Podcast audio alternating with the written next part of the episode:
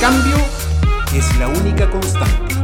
Nos reunimos para sumergirnos en la esencia de este fenómeno, su origen, las formas que adopta, sus consecuencias, pero por sobre todo en la experiencia humana y el operar de las organizaciones en medio del cambio. Estamos motivados por generar conversación, no solo como un acto de expresión y difusión, sino como un evento de exploración, construcción y desarrollo. Bienvenidos al programa Personas, Organización y Cambio.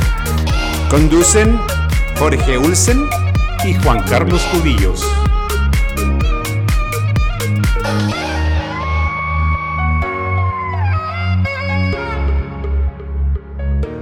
Hola, hola, ¿cómo están? Bienvenidos nuevamente a un nuevo programa de Personas, Organización y Cambio. Hola Juan Carlos, ¿cómo estás?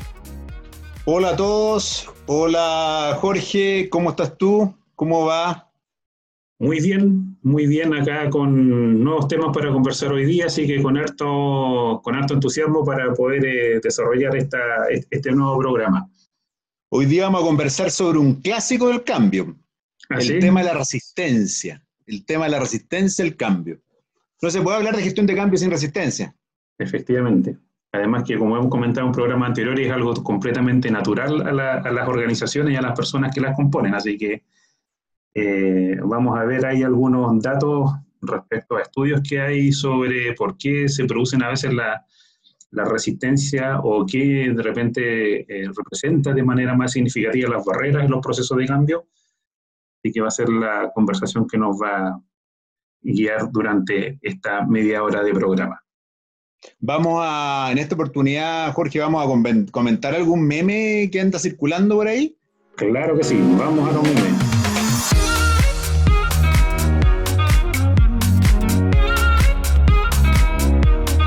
Dale, dale, tú. Yo siempre empiezo, así que Ah, muy bien. Mira, tengo uno acá que nuevamente tiene mucho que ver con la, con la cuarentena. Se nos están acabando ya los memes de cuarentena, así que de repente vamos a empezar a incluir otros, pero todavía tenemos algo ahí bajo, bajo el colchón. vamos a traer Sí. eh, memes de la nueva normalidad. claro, efectivamente. Bueno, este dice, nunca pensé que mis manos iban a consumir más alcohol que mi hígado. Nunca. Bueno, eh, en algo me siento identificado, ¿ah? ¿Ah, sí? Sí, sí, Sí, claro creo que la mayoría estamos... Oye, hay Sí. otro que anda circulando también eh, ya hace un rato y dice, solo faltan seis meses para que salgan las mascarillas con lucecitas de Navidad. Eso va a pasar, ¿ah? Sí. No sé si con lucecitas de Navidad, pero sí con motivos navideños. Vamos a andar con mascarillas con motivos navi- navideños. Bueno, sin ir, sin ir más lejos, yo no tengo mascarilla noti- de motivos navideños, pero sí mi señora compró algunas mascarillas para, claro, para ponerle, entre comillas, más humor al- a la situación, y a mi hija le compró una mascarilla, mascarilla de unicornios, y ella Sí. se compró una mascarilla con flores. O sea, yo una mascarilla No, gris sí. una cosa muy entretenida, pero Pero hay mascarillas muy fashion hoy día. sí. Los es- desfiles es de moda tendrán eh, mascarillas en corto tiempo. Así es. ¿Vamos al tema? Vamos, vamos, claro, vamos a nuestro tema principal, como comentábamos al inicio, eh, respecto a las barreras y por qué se produce la resistencia a los cambios. Y este tema no es, nuevamente no es casualidad porque hubo algunas personas también que nos escribieron, como Ana de Chile, Rodrigo de Colombia, que nos decían, mira, ustedes han hablado respecto a agilidad, sobre cómo incluir la agilidad en el cambio, han definido cambio, pero de acuerdo a ello y otras personas que han conversado y que nos han escrito, eh, muchas veces los procesos no son tan fluidos como uno esperaría dentro de las organizaciones. Y se ven grupos de personas, a veces mayoritarios, otras veces minoritarios, va dependiendo mucho de, cada realidad, que tienen, presentan resistencia, presentan ciertos problemas, eh, presentan, no sé, incluso grados de, de insatisfac- insatisfacción, de angustia, de molestia incluso. Eh, pero como hemos conversado en otra oportunidad, es una situación completamente normal que se, que se presente dentro de las organizaciones. Como lo hemos dicho en el pasado, eh, no pareciera ser que no existe cambio en la medida que no existe algún grado de incomodidad. ¿no? Efectivamente. Algunas, algunas cifras que te gustaría compartir, eh, Sí, sí, algunos datos que nos indican esto de la resistencia. claro que sí. Mira, hay, un, hay varios en realidad. Hay uno que son algunos estudios y otros son algunas consultoras internacionales que han que han investigado respecto a este tema. Y, por ejemplo, hay una primera informe que se realizó durante varios años que arroja que el Sydney Opera House, que es un, edificio emblemático en Europa, costó 15 veces más. En Australia, Jorge. ¿eh? En Australia, en Oceanía, eso. Después que, después, después que lo dije me di cuenta que lo había metido una pata, pero pensaba que había pasado piola, pero bueno. Dale. humano. Estamos en la mejor cantina, está bien. Bueno, entonces el Sydney Opera House, que está en China, ah, el porfiado, costó 15 veces más de lo que estaba previsto. Suele pasar en la obra civil, ¿eh? ¿ya? Sí. Y otro estudio de Price Waterhouse eh, donde estuvieron 10.000 proyectos en más de 200 empresas en 30 países, concluyeron que solo el 2,5% fueron completados a tiempo y exitosamente. Entiéndase exitosamente eh, dentro del presupuesto que estaba asignado inicialmente, bueno, tiempo ya lo dijimos, eh, sin producir algún impacto incluso a nivel organizacional con algunas personas, etc. Es una cifra bien, bien, bien dura para quienes se dedican al mundo de los proyectos. Imagínate, más de 10.000 proyectos, 2,5% eh, de éxito. Es, dramático, la verdad.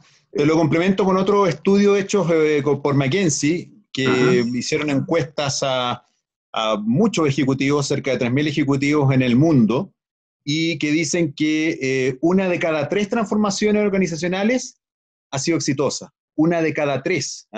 Mm. Y por otro lado, el prestigioso John Cotter, ¿cierto? El teórico del cambio, que es un gran referente en temas de gestión de cambio, nos dice por ahí por el 2010 que solo un 5% de los procesos de cambio son realmente exitosos. ¿ah? Entonces, eh, cifras existen muchas, evidencia y datos del fracaso de los cambios eh, es enorme.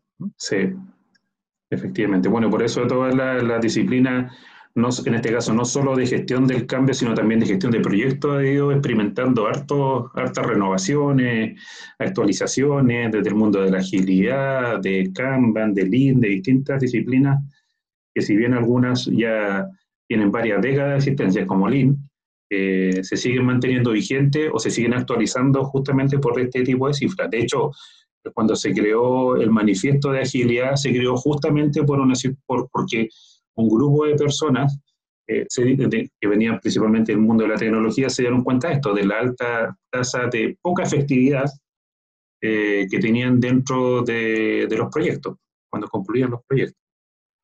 Sí. Oye, ¿y, qué es esto de la resistencia, no? Eh, desde mi punto de vista, y no lo digo yo, sino que lo dicen muchos autores, ¿cierto? Tiene que ver con una suerte de disposición o acciones que toman las personas, los seres humanos, eh, orientados a bloquear este cambio, ¿ah? orientados a obstruir este cambio. Ahora, si uno lo piensa bien, esto de obstruir el cambio, de no plegarse al cambio, no es solo una reacción humana, ¿no? Y ahí vuelvo un poco a la mirada evolutiva de, los seres vivos. Es una reacción normal de todo ser vivo pues todo cambio pudiera implicar una amenaza al sistema, a la organización, a la propia estructura, una amenaza a la supervivencia. Entonces, eh, la evolución nos ha preparado con estos mecanismos, ¿cierto? Como para eh, ser muy cautelosos frente a los cambios que existen. Ahora, quiero hacerte una pregunta, mi estimado Jorge. Sí. ¿Cambiar hace bien eh, yo creo que eso, como diría el consultor, depende del contexto. Bien, buen consultor. no, sé, si siempre hace bien, porque va a depender mucho. A veces uno, por ejemplo, tenemos un, caso muy patente actual y que nos, ya nos no está impactando por meses, que es el tema del coronavirus. Es un, es un cambio, es un cambio, y un cambio tremendo y muy invasivo. Eh, nos hace bien probablemente nos hace bien desde el punto de vista de mantenernos dentro de nuestros hogares para cuidarnos respecto a nuestra salud, de no contagiarnos, nos hace bien desde el punto de vista de aprender probablemente nuevas nueva formas de trabajar cuando hablamos de teletrabajo, que también lo vemos en alguno de nuestros programas. Sin embargo, también está rodeado de muchos elementos que no son tan positivos, por ejemplo, la extensión de la jornada laboral, los conflictos a nivel incluso matrimoniales con los hijos, eh, no tener espacios para poder trabajar, temas de salud física, etcétera, etcétera. Entonces, claro, más que cambiar, más que hacer bien el cambiar per se, eh, yo creo que es la capacidad de resiliencia y otro tipo de factores que uno como persona puede tener para ver cómo enfrentar los cambios. Pero eso no significa necesariamente que uno siempre tiene que estar de acuerdo con un proceso de cambio. Bien, bien. Yo, yo fíjate que estoy de acuerdo y te lo, y te lo hice con cierto objetivo la pregunta, ¿no? Eh, porque también hay una tendencia a esto de sobrevalorar el cambio, ¿no? Eh, y recordemos que, que, que, los organismos, a través de su homeostasis, ¿no? De eso de mantener ciertos equilibrios, eh, garantizan la, como decía anteriormente, la sobrevivencia al no cambiar, ¿no?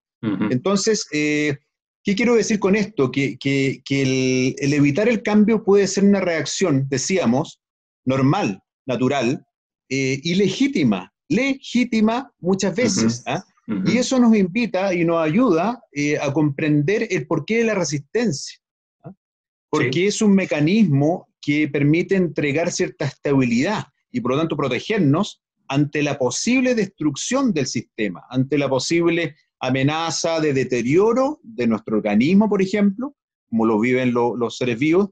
Y en ese sentido es interesante eh, comprender el origen de las resistencias. O sea, llevándolo, llevándolo a los seres vivos, como tú lo comentas, a cualquier ser vivo que le cambie su entorno ya se estresa. Manifestado de distintas formas, pero... Absolutamente. Pero el estrés es completamente esperable. Claro, absolutamente. Es una, una reacción absolutamente normal. Así es. Lo que pasa es que los organismos tienen que tener la capacidad, ¿cierto?, para adaptarse a nuevos entornos, a entornos cambiantes. Efectivamente. Eh, y, y, aquellos que no tienen esa capacidad mueren o se deterioran, ¿cierto? Así es. Además que estamos en un entorno, como eh, lo describen algunos autores, también en un mundo buca, volátil, incierto, complejo, ambiguo, y que es cada vez, más allá de lo, de lo fancy de la, del término o de, la sigla, eh, en realidad es cada vez más, más cierto, pues estamos en un, un mundo cada vez más más cambiante, eh, donde los procesos son, duran cada vez más, eh, comenzando, no sé, yendo a cosas quizás más, más relacionados, por ejemplo, con la estrategia. Antes un proceso de planificación estratégica, ¿cuánto dura? Cinco años por lo menos. Hace Hoy día ya no hay tiempo. Y ahora no hay tiempo, o sea, ahora con suerte dos años. sí. Y la agilidad, de hecho, propone cosas distintas. Entonces, bueno, efectivamente estamos en una vorágine Ahora, respecto con lo que tú comentabas de las personas que se oponen a los cambios, yo creo que en eso tenemos que ser eh, cuidadosos en el matiz, porque la resistencia al cambio no siempre implica oposición al cambio. Eh, ahí va a depender mucho de las personas, de los tipos de personalidad, de distintas cosas, del contexto, del tipo de liderazgo, incluso que esté dentro de los grupos de personas que están enfrentando algún proceso. Pero hay personas que a veces efectivamente son directamente opositoras y otras que pueden ser más pasivas. Igual es una manera de representar su inconformidad con el cambio. Porque o igual estás obstaculizando el, cambio de alguna otra forma, ¿no? De manera pasiva, como lo dices. Claro, claro. Lo que pasa es que hay personas que son más activamente opositoras, ese, ese es el punto al que quiero llegar. Y otras que pueden participar igual de las actividades de un proceso, pero obviamente no con la mejor disposición, a regañadientes, eh, etcétera. Entonces, claro, ahí hay, distintas maneras o niveles o grados de, resistencia con las personas. Es por eso eh, que siempre es importante a nivel psicológico y organizacional y también social ir a, la fuente de, eh, esos obstáculos, eh, de ese temor en las personas, ¿no? ir al origen. Muchas veces no nos plegamos al cambio, no es porque seamos seres eh, malos, perversos o anticuados, sino porque efectivamente nos estamos defendiendo frente a temores o frente, a inquietudes que tenemos. Eh, es. una reacción natural, decimos, ¿cierto? Por lo tanto, eh, el papel, decíamos, y saquemos a los, los líderes a la palestra, el papel de los líderes tiene que ver con ir a reconocer, a descubrir, uf, gran tarea, ¿no? ¿Qué está pasando en mis colaboradores que no se están plegando ese cambio. Y como decía, no tiene que ver con un, un negativismo maldito, sino que tiene que ver más bien con un no entendimiento, con una comprensión, con un, con no, un no acople a mis propios propósitos, a mis propias eh, sentido de vida o sentido laboral. Entonces, eh, ahí hay mucho trabajo que hacer. Eh, sí, ahora. Entre otras condiciones. Sí, ahora lo que a mí me pasa de repente cuando. Yo, yo estoy completamente de acuerdo con el punto de respecto al rol Pero importante. Puedes estar en desacuerdo también, Jorge. No, no, no, es que, es que tengo un matiz. tengo, sí, claro, obviamente, pero tengo un matiz con el punto, porque yo estoy de acuerdo, como te decía, con el rol que tienen que cumplir los líderes. Sin embargo, no siempre los líderes tienen la competencia o a veces ni siquiera tienen el interés de, de, observar ese tipo de conducta. O bueno, ese es un problema ya, ¿no?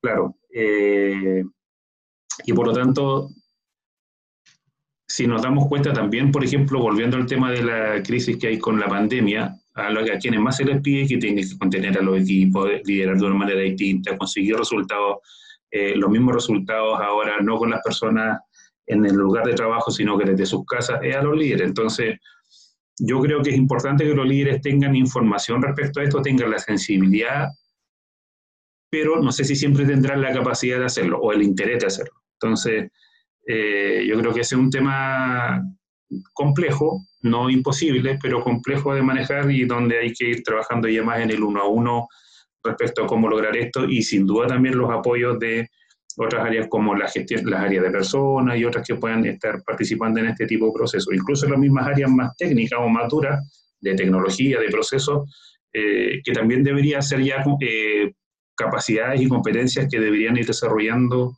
porque el mundo se está moviendo de una manera distinta. Mira, te lo voy a complementar, no, no, voy a complementar lo que tú dices. Eh, el liderazgo para mí tiene que ver con una actitud y no con una posición dentro de la organización. Y es por eso eh, que frente al cambio se debe desarrollar la capacidad de liderar, independiente si tienes gente a cargo o no. Y el eh, liderazgo tiene que ver con ser capaz de efectivamente reconocer cuáles son mis motivaciones y cómo esas motivaciones se relacionan con las motivaciones de una organización, de un proyecto de cambio determinado, y de ahí ver la forma de, eh, de unirse de eh, aliarse con ese cambio o abiertamente no, que también es una decisión posible. ¿ah? Eh, pero siempre queda en manos de, nosotros, de cada uno de nosotros, el, plegarse a ese cambio. Eh, tal vez lo que tenemos que acentuar es la toma de conciencia con respecto a las virtudes, a las debilidades de ese cambio, y, pero solo de esa forma, con esa toma de conciencia, que creo que podemos avanzar en alcanzar los resultados que esperamos. Sí, aprovechando que mencionaste el tema motivaciones, me acordé de una metodología de un autor que hay, eh, eh, un modelo de motivación, que es el modelo RACE, que es muy interesante por quienes, para quien esté interesado y lo pueda investigar más, se escribe R-E-I-S-S, eh, y está basado, no me acuerdo exactamente el número ahora, pero son más de 20 tipos de motivaciones, son todas intrínsecas, porque es lo que hizo un estudio por muchos años respecto a cuáles son aquellas motivaciones que son transversales a todo tipo de personas, porque es un estudio así como bien, bien heterogéneo, con muchos grupos de personas, de distintos niveles, incluso entendido que también de países, y después de varios años de, investigación llegó a esta conclusión, cuáles son todos aquellos temas que sí o sí a las personas en alguna medida te motivan, y por lo tanto es, un, es una, una, de manera intrínseca porque la apuesta que las motivaciones intrínsecas, cosa que yo también estoy de acuerdo, son mucho más poderosas cuando tú logras hacer esa conexión con las personas y más permanentes en el tiempo. Por lo tanto, desde el punto de vista de gestionar eso también es más exitoso. Estamos de acuerdo. Y es un, hace, un buen compendio de, esas motivaciones intrínsecas, ¿no? Sí, de hecho lo podríamos conversar en otro programa respecto al tema de la motivación, revisando ese modelo, porque es muy, muy interesante y a diferencia de otros modelos que están eh, relacionados con temas de psicología organizacional, materias similares, no es tan complejo de implementar, de hecho es bastante simple. Eh, o no sé si bastante simple, pero es, más, más, simple yo creo que muchos otros modelos. Así que lo podríamos... Pero es bien ilustrativo de, de, de, de, esas orígenes, de esas causas, de esas motivaciones que determinan que la gente se pliegue al cambio. no, no hace mal comprenderlas, ¿no? Así es. Porque es probable que muchas de ellas las encontremos en los equipos de trabajo con los cuales estemos trabajando. Exactamente. Bueno, mire, y aquí hay una, tenemos otro estudio aquí a la vista, que es de una empresa también de consultoría, una multinacional, eh, que tiene algunos años, pero yo he, seguido viendo otros estudios y la verdad es que creo que las conclusiones o los resultados no siguen, no siguen siendo muy distintos. Eh, respecto a por qué fracasan, en este caso, por ejemplo, cambios de implementación tecnológica. Eh, y también es un estudio que se hizo a nivel internacional y se identifican, lo, lo categorizaron de alguna manera, cuatro elementos que tienen que ver con procesos, tecnología, con actividad o conocimiento y con personas. Y las variables vinculadas a personas fueron las que más tenían impacto dentro del éxito o fracaso de un proyecto representando el 62% de, de la muestra del estudio. Y ahí no sé si te gustaría mencionar algunos de esos factores de personas, Juan Carlos, que arroja este estudio. Sí, eh, hay varios que son interesantes, eh, atribuibles, por ejemplo, al tema de la capacitación, al tema de, de las, contar con las competencias adecuadas. Y la capacitación, cuando, y cuando hablamos de competencia y capacitamos competencia, recordémonos que las competencias eh, se dividen básicamente en tres ámbitos, a mi entender, ¿no? Que tienen que ver una con el conocimiento, que es lo que yo puedo aprender desde un manual, ¿no? desde un texto, y que es el, la parte cognitiva de la competencia está el componente comportamental o la conducta, que es el despliegue de ese conocimiento en acciones, y está el componente emocional, que tiene que ver con la actitud, mi disposición a acercarme a ejecutar algo. Puedo saberme un manual de memoria, ¿no? Pero si no estoy dispuesto a ejecutarlo, eh, no va a pasar nada, no va a haber cambio. Entonces, eh, cuando hablamos de entrenar, de capacitar, siempre tenemos que cautelar que haya una relación entre, entre, entre estos tres aspectos, ¿eh? Eh, la conducta, el conocimiento y la actitud. Así es. ¿A ti hay alguno de esos que, que, que, que, está, que estás mencionando que te llame la atención especialmente? Sí, mira, hay uno que puede, que puede parecer bastante básico, pero, pero creo que no, no por lo menos la realidad en algunos países latinos, que dice respecto al personal insuficiente eh, que pueden haber de repente en los proyectos. Porque digo que a, pesar de sonar simple, no lo es tanto, porque muchas veces cuando se planifican los proyectos, eh, si bien es, es, completamente entendible y esperable que participe la alta dirección de la compañía cuando son proyectos estratégicos, los gerentes de proyectos, etcétera. Muchas veces las estimaciones de los proyectos, no solo en presupuesto, sino también en equipos de trabajo, eh, es insuficiente porque nos falta la otra cara de la moneda, eh, que es las personas que efectivamente al día siguiente tienen que comenzar a hacer el trabajo y por lo tanto tienen mayor conocimiento respecto a las cargas laborales, a los temas pendientes, a lo que está planificado, no sé, durante el semestre o durante el año, y por lo tanto es una de las principales razones por las cuales habitualmente fallan las planificaciones de los proyectos. Eh, y parte de las consecuencias justamente que finalmente muchas personas terminan con licencias por temas de estrés eh, o por otras eh, patologías que pueden derivarse a partir de eso. Y a raíz de eso mismo, dentro de Lean, por ejemplo, hay una herramienta que se llama Last Planning System, que trata de mejorar eso, involucrando no solo a los líderes de la organización, sino también al último, eh, pues se llama Last Planner, al último planificador o la persona que efectivamente, al operario, al administrativo, que tiene que hacer después el trabajo dentro del proyecto. Entonces yo creo que ese es un factor bien, bien importante y que de repente es causa raíz de por qué se siguen derivando una serie de otros problemas es por escasa, eh, escaso compromiso o ausencia del compromiso de parte de actores relevantes dentro de un proyecto o dentro de un cambio, ¿no? Así es. Efectivamente. Oye, y, dentro de lo que mencionaste, bueno, nosotros tal vez por nuestro sesgo natural, por nuestra deformación, ¿cierto? Nos centramos en personas.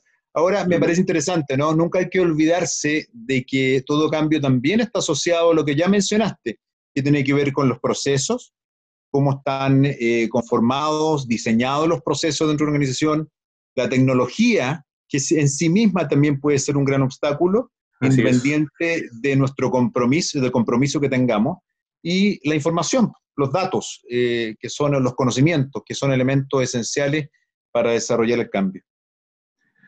Así es. Bueno, hay muchos más temas que podríamos seguir mencionando, pero ya el, tiempo nos va alcanzando para, mantener nuestro, nuestro promedio de duración de, media hora.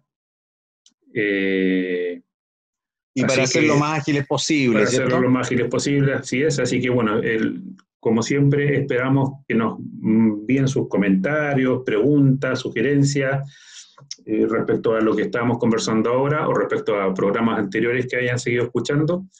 Y vamos con la frase, con la frase de reflexión. Mira, en esta oportunidad no es una frase que tiene directa relación con gestión del cambio, pero sí la encuentro muy interesante. Tiene que ver con el tema que también lo mencionamos dentro de la conversación del aprendizaje.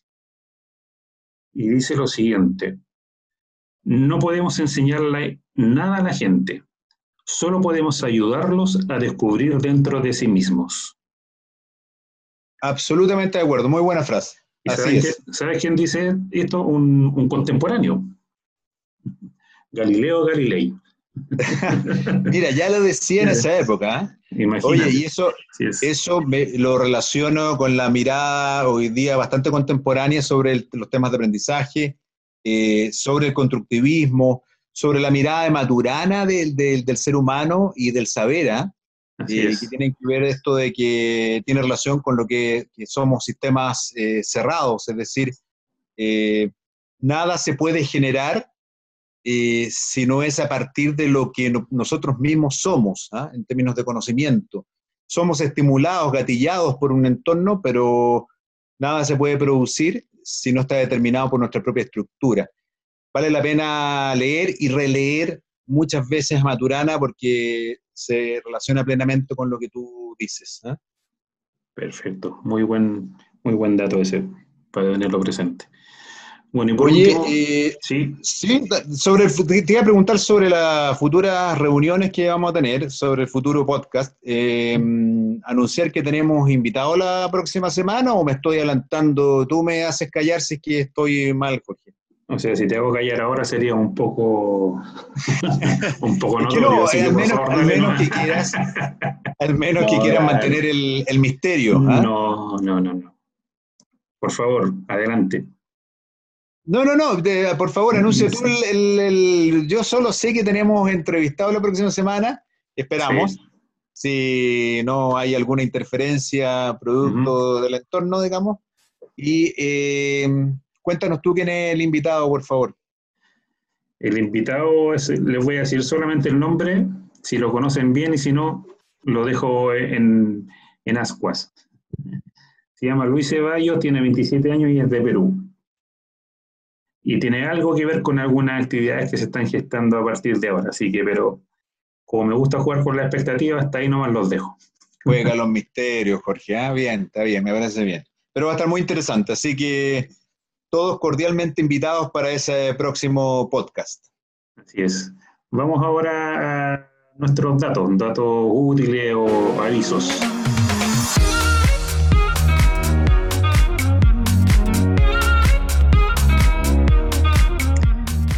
un dato que tenemos es, encontré por acá un webinar bastante interesante que se llama Customer Experience Change, el mindset del consumidor. Dale, por, favor, repítelo que tuve justo una interferencia aquí en la comunicación. Ah, perfecto. Se llama Customer Experience Change, el mindset del consumidor post-crisis. Esto es el 7 de julio de 4 a 6 de la tarde, hora chilena, y eh, va a estar, por ejemplo, el gerente corporativo de transformación digital de Bupa, eh, UX Lead en Latam Airlines, gerente de Customer Voice en WOM, entre otros.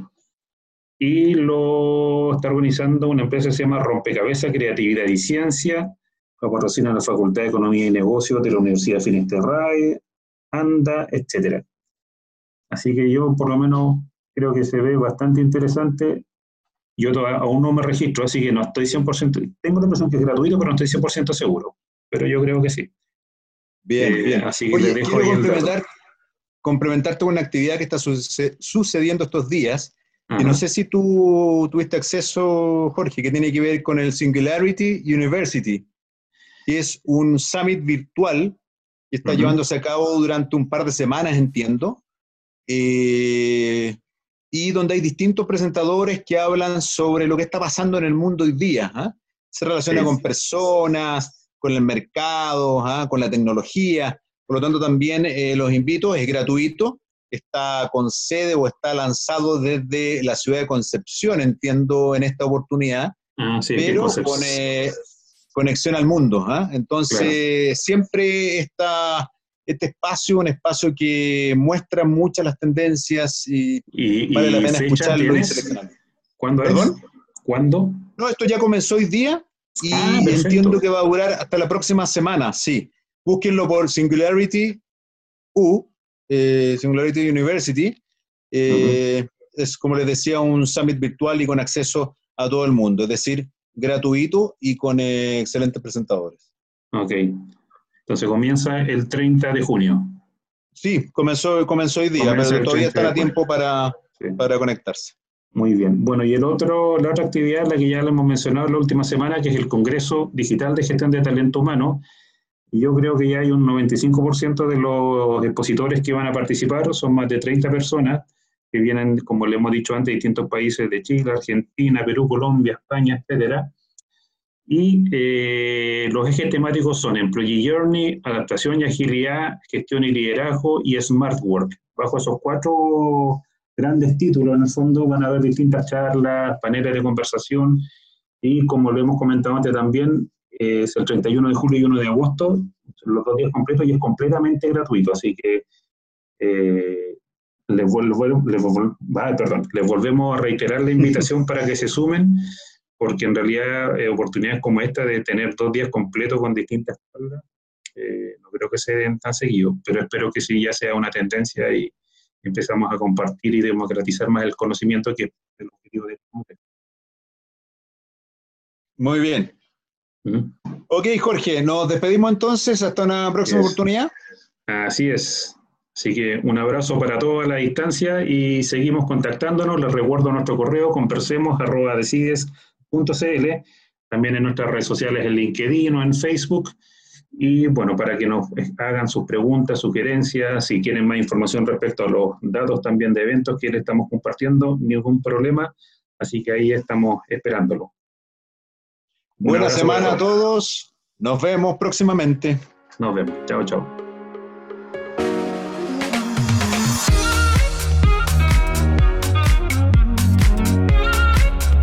Gracias por conectarte con nosotros. Nos encontramos en un próximo programa. Y no olvides enviarnos tus opiniones, preguntas o sugerencias a conversemos.decides.cl.